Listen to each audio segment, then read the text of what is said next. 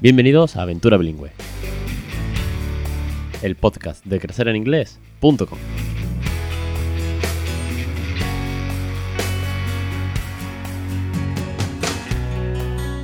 Capítulo 150, el 2 de mayo de 2019. Muy buenas, mi nombre es Alex Perdel y esto es Aventura Bilingüe. Ya sabéis, el podcast sobre el bilingüismo en toda su faceta, en todo aquello que está alrededor del bilingüismo, de la educación en casa, de la educación también en los centros escolares, porque aquí hablamos de docencia, de neurociencia, de recursos, de tips, de consejos de pediatría casi que también nos metemos algunas veces, o vienen pediatras y, nos dan sus consejos también sobre bilingüismo, sobre el multilingüismo, familias que cuentan su experiencia, autores de, novelas, de libros sobre bilingüismo también. En fin, un mundo enorme alrededor de lo que empezó como una loca aventura que pensaba que estaba solo. Somos ya muchísimos, muchísimos los que estamos aquí, muchos blogs también apoyando esta, esta loca aventura muchas familias creando bilingüe, más de 1900 oyentes, los suscriptores que llegan a los cursos, en fin, un millón de gracias, como siempre, a todos, todos vosotros. En especial a los suscriptores, claro. Y bueno, eh, vamos a hablar sobre un recurso muy chulo, muy chulo que tenemos en casa. Y que además voy a dejar enlazado un montón más de recursos similares para que pongáis en práctica lo que es eh, la, la motricidad fina para practicar el trazo de cara a la lectoescritura estamos muy a tope con esto en casa, claro. Tiene tres años, con el cole está muy con las letras desde que me llegó. Nosotros en casa ya sabíamos, ya sabéis que hemos hecho el curso de phonics y números, pues todo este tipo de cosas vienen muy, pero que muy bien. Antes recordaros que estamos con el curso ya número 11, madre mía. Y estamos viendo un poco, pues, lo que son los quehaceres diarios, las obligaciones, las rutinas que tienen que tener de, responsabilidad propia desde que son peques. Hemos visto ya tareas desde un año hasta 5, 4 o 5 años aproximadamente, que el peque ya hace algunas de ellas, y ahora estamos con un poco más de parte teórica, que va también implícita en la parte de educación en casa, un poco de civismo, de, de, buena, de buenos comportamientos, es más teórico, es más complejo, sobre todo porque ya no son rutinas de un cuento, de cosas fáciles, sino que estamos hablando de un bilingüismo 24/7 y además con cosas del día a día. Es, complejo, está siendo un curso más teórico, pero bueno, lleno como siempre de, pues de curiosidades, de anécdotas con el P, que, también lo vais, lo vais viendo.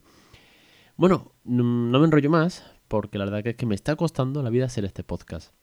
De hecho, estoy grabando muy, muy tarde, antes el miércoles noche, estoy grabando muy tarde, porque tengo un catarrazo en lo harto, I have cold, pero muy, muy gordo, llevo todo el día pues con destemplanza y tal. Y estaba a punto, a punto de no hacer el podcast de hoy porque es que no, no daba para más. Y eso que el, el 1 de mayo es festivo, que por lo menos lo he podido pasar en casa. Pero como siempre digo, eh, para mí esto es un gusto estar aquí, estar con todos vosotros, conectar con, con los oyentes, con los suscriptores. Y si no hago el podcast una semana, algo me va a faltar, algo no, no me siento no me siento bien. Yo necesito esta dosis de, de, adrenalina que finalmente cuando me pongo a contaros todas las cosas que, que, vamos narrando en esta loca aventura. Así que intentaré ser un poco más breve, un poco más corto, porque toca el paracetamol antes de ir a la cama.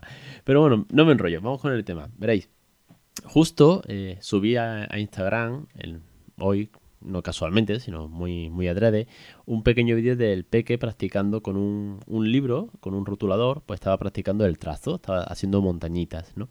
Bueno, esto es un libro que tenemos en casa que se llama My First Pen Control Ready to Write y pone en una etiqueta al lado I'm ready for writing, así como en plan con mucha alegría, ¿no? Y abajo el subtítulo pone Practice with the YP Clean Pen.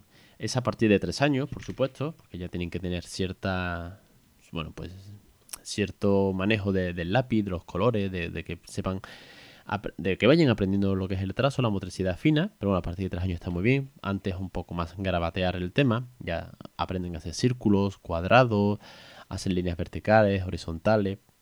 Entonces el libro está muy chulo porque pone, os leo literalmente, ¿no? Dentro dice, Get ready and hold your pen. Find the colored dots on each, on each picture and draw along the white line in the direction of the arrow. Practice on this page, then begin. Bueno, pues simplemente como, como podéis imaginar un poco, son imágenes que vienen para seguir la línea. Seguir la línea, pues, eh, por ejemplo, Trace around the monkey's face and tummy. O follow the crosses and zigzag.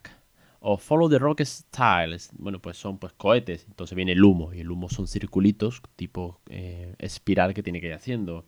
O viene una corona de un rey de una reina. Entonces tiene que ser las montañitas que vienen. El libro se va complicando conforme van sucediendo las páginas y nos encontramos, por ejemplo, con un caracol, Snails, ¿no? Bueno, pues Snails tiene un lo que es la casita del, caracol, pues va dando vueltas, vueltas, vueltas y vueltas para que vaya siendo circulito, circulito, uno dentro de otro, por así decirlo, ¿no? Lo que es al final una espiral. El Ladybug, pues los cuatro circulitos pequeños, pero viene una lupa para ver la Ladybug. Bueno, pues esa lupa es un círculo muy grande. Más em, trazos difíciles de hacer, por ejemplo, montañas, son líneas muy largas verticales y son líneas eh, haciendo bien un muñeco que viene esquiando, entonces tiene que hacer como el slide down del esquí, tiene que ir haciendo ese zigzag. Bueno, al final te encuentras que tiene un montón de actividades, un montón de trazos a practicar. ¿Para qué? Pues para aprender a lo que es la lectoescritura, para aprender lo que es el trazo luego de las letras, que vayan cogiendo el manejo, que sigan el caminito, como él dice, que le están enseñando en el colegio. tengo que seguir el caminito. Yes, yes. Follow the white line. O, bueno, sí, trace, the, trace around, ¿no? Around the, line. And follow the arrow. De, porque claro, las flechitas que vienen en el libro pues te, te dice si el trazo ha de ser vertical, o horizontal, o hacia la izquierda, hacia la derecha, conforme, bueno, pues vayan manejando todas las direcciones que nos acomoden, para así decirlo.